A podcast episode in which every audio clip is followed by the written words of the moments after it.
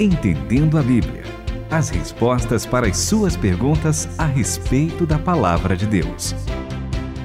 E nós respondemos as perguntas de todos, inclusive de quem é de dentro da casa aqui de dentro da Rádio Transmundial. Então você que é da Rádio Transmundial está ouvindo, você que é parente de alguém da rádio está ouvindo, pode mandar pergunta. Mas você que não é também pode mandar pergunta, né, Renata? Com certeza, a gente fica muito feliz quando a gente percebe que o pessoal aqui da nossa equipe ouve o programa e que os nossos ouvintes em todos os cantos ouvem também, não só ouvir apenas, mas também participar, porque aí você fica mais ativo aqui com a gente e a gente fica super feliz, nos ajuda demais. Antes de a gente citar quem foi aqui da equipe que ouviu o programa e que mandou pergunta, a gente fala com ele, que tem respondido todas as perguntas de dentro e de fora de casa. É um grande prazer estarmos nesse microfone tão abençoado por Deus, transmitindo a sua palavra para todos os nossos queridos ouvintes, tanto os daqui de dentro como os lá de fora. Na verdade, todos fazem parte desse programa. Então, Entendendo a Bíblia é um programa para você que está nos ouvindo aí, lá longe e para você que está nos ouvindo aqui bem pertinho da gente. E o texto de hoje é um texto altamente interessante, irmão André Castilho. Muito interessante, porque a Michele da nossa produção mandou pergunta para o Entendendo a Bíblia. Para vocês se alimentarem, eu lhes dou todas as plantas que produzem sementes e todas as árvores que dão frutas, mas para todos os animais selvagens, para as aves, para os animais que se arrastam pelo chão, dou capim e verdura como alimento, e assim aconteceu. Essa é a transcrição aqui de Gênesis 1, 29 a 30, na nova tradução na linguagem de hoje. Dito isso, a pergunta da Michelle é: antes do pecado, os seres vivos, humanos e animais, eram vegetarianos? A partir de quando passamos a comer carne? Continue conosco, entendendo a Bíblia. Parece que Uma nem pergunta só. interessante, É, hein? nem só vegetarianos, mas veganos. Hoje você tem os veganos que não comem nem ovo, nem derivado de nenhum tipo que é de alimento animal, nem leite, nem queijo, nada. E tem alguns que são mais radicais, só comem aquilo que cair da árvore, aquilo que morrer naturalmente. Já pensou? Pois é, não pode, porque não pode matar, não pode tirar a vida Nossa. nem dos vegetais. Aí é, já é muito extremismo. Mas É. vamos ver, vamos ver o que, que a Bíblia da Renata, a mensagem diz sobre Gênesis 1, 29 e 30. Depois Deus disse: Dei a vocês todo tipo de planta com sementes sobre a terra e todo tipo de árvore frutífera. É para que se alimentem deles. Para todos os animais e pássaros, tudo que se move sobre a terra e respira, dou tudo que cresce na terra por alimento. E assim se fez. Posso ler um outro texto? E viu Deus que tudo que tinha feito, e Era eis bom. que era muito bom. E foi a tarde e a manhã do sexto dia. Posso ler Qual é o outro texto, Outro querido texto. André Castilho? Gênesis 3, 3. Muito bem. versículo 17. O homem pecou, né?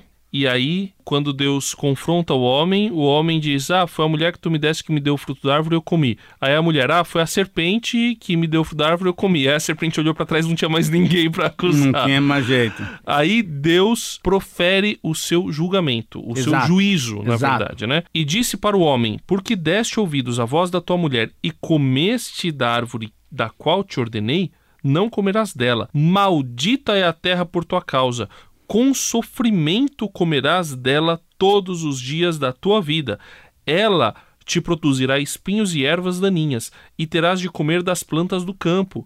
Do suor do teu rosto comerás o teu pão, até que te tornes a terra, pois dela foste tirado, porque és pó, e ao pó tornarás. Então eu vejo aqui, professor Itamir, que o que na verdade existia antes era uma alimentação providenciada por Deus. Exato. E a exato. partir do pecado, né, após a entrada do pecado, da desobediência de, de- do homem em relação a Deus, ele passa a ter a responsabilidade de produzir o seu alimento com suor, com esforço, com cansaço, com fadiga, com sofrimento. É interessante. E depois você logo vê no capítulo 4 que havia uma oferta para ser dada a Deus. E o que acontece é que o nosso querido Abel entregou a sua oferta, isso é, de vegetais ao Senhor, e o Caim de, ou melhor, o Caim de vegetais e o Abel de animal. Significa então que já ali havia essa possibilidade de ser ofertado um animal morto e a partir daí então sacrifício ao Senhor. Então, a pergunta da Michelle é muito interessante. Nós tivemos uma época então em que os seres humanos eram vegetarianos? Pelos versículos que você leu, pelos textos que nós temos aqui, aparentemente sim. Não havia a necessidade de uma alimentação animal, né? Porque então todo o capim, toda a erva, toda a planta que tinha sido dada para, por Deus para o homem era para o seu alimento. A partir do pecado, como você bem mencionou, o homem então teve que começar a produzir o seu próprio alimento.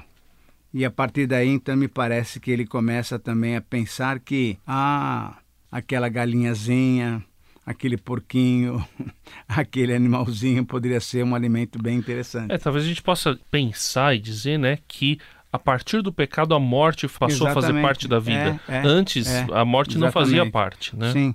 O que Deus não tinha preparado era isso daí. O homem peca e a partir daí então, inclusive no sacrifício, né? Porque quando Deus veste Adão e Eva, certamente ele sacrificou um animal para que ele pudesse ter uma roupa, para que os dois pudessem ter uma roupa adequada, né? Porque eles tinham colocado umas folhas de, de bananeira e, e, não, e não tinha essa maneira correta de, de, se portar diante de Deus. Então, o sacrifício começa a partir de Deus tendo feito esse sacrifício para que Adão e Eva tivessem uma roupa adequada. Uma vez que a pergunta da Michelle foi respondida, eu vou fazer então mais uma nesse sentido. Para os nossos dias, o que seria mais espiritual ou mais bonito diante de Deus? A gente voltar para essa ideia original, então, de não comer coisas que foram mortas, de a gente se alimentar de tudo que ele já nos deu? Ou uma vez que também, antes de Pedro ir lá falar com Cornélio, ele tem ali um momento né, de revelação onde ele nem quer escutar o que o anjo está falando. Não, Pedro, mata e come. Não, não, não, não vou fazer isso de jeito nenhum, senhor. Não, não vou, não vou. Mata e come, Pedro. Vai. Tinha ali, claro, toda uma razão de aquilo acontecer, mas como que a gente que crê em Deus e conhece a história do começo ao fim, a gente deve se portar? O que é bonito diante de Deus? É a gente comer carne, é a gente não comer? Ou como a gente faz isso? Uma boa pergunta. E eu creio que não há problema nenhum em comermos carne. Eu acho que isso é,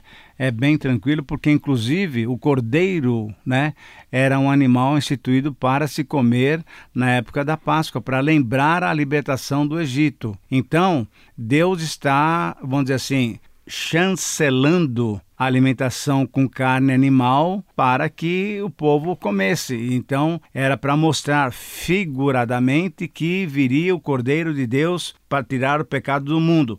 Mas o fato é que, simbolicamente, esse cordeiro era morto e o pessoal ia comer. Inclusive, lá em Êxodo, nós temos aquela passagem muito legal que, se fosse uma família pequena, podia convidar outras pessoas para poderem, todos eles comerem essa carne. E a partir daí, então, ah, se lembrar dessa libertação que Deus tem nos dado. Então, o que eu creio que o princípio bíblico é que quando nós comemos ou uma cenoura, ou um pedacinho de bife, temos que agradecer a Deus, sabendo que toda alimentação é dada por Deus. É isso que vai fazer a diferença. Se a gente come simplesmente, ah, agora vou ganhar meu dinheiro, vou comprar, ah, vou fazer um churrasco e tal, não sei o quê, ah, quando a gente faz isso sem aquela lembrança de que tudo vem de Deus, nós estamos errando. Mas quando nós, em qualquer tipo de alimentação, agradecemos a Deus tudo que Ele tem feito, nós podemos louvar a Deus e agradecê-lo e a, nos alimentarmos dessa maneira. 1 Coríntios 8:8 Contudo, não é a comida que nos recomendará exato, a Deus. Exato, boa. Pois não ficaremos piores se não comermos, nem melhores se comermos. Mas cuidado para que vossa liberdade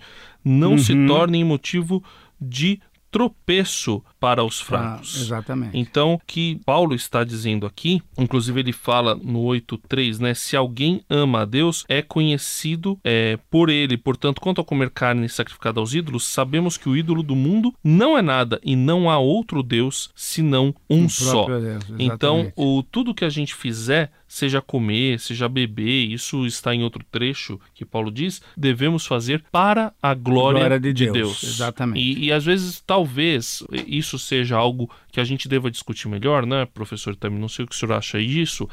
É dessa reverência que devemos ter diante de tudo na nossa vida, mas inclusive diante do nosso alimento. Porque muitas Sim, vezes nós vivemos uma dúvida, vida sem dúvida. como se Deus não existisse, como Exatamente. se e isso não fosse importante. Na verdade, até a gente lembrar, no alimento, infelizmente, houve esse processo da morte por causa do pecado. Porque depois do Exatamente, pecado isso. entrou a morte no mundo. Aí Isso não significa que a gente não deve comer. Não, isso significa que a gente deve pensar, puxa, até no alimento há uma lição para eu tirar para minha vida de que eu devo dar glórias a Deus porque eu dependo unicamente dele. O sustento nosso vem do Senhor. Portanto, é, num certo sentido, essa palavra que você usou, até de uma reverência. Por isso que nós oramos também agradecendo a nossa alimentação. Aquela, aquela oração não é uma simples reza, né, Renata? Sim. Ah, ah, obrigado, obrigado pelo pão. Não, não, não. É agradecer realmente porque Deus tem nos dado sustento. E a partir daí, então, podemos sim nos alimentar de qualquer tipo de vegetais, de qualquer tipo de carnes, mas lembrando que Deus é que tem nos dado e Ele merece todo o nosso louvor e a nossa gratidão.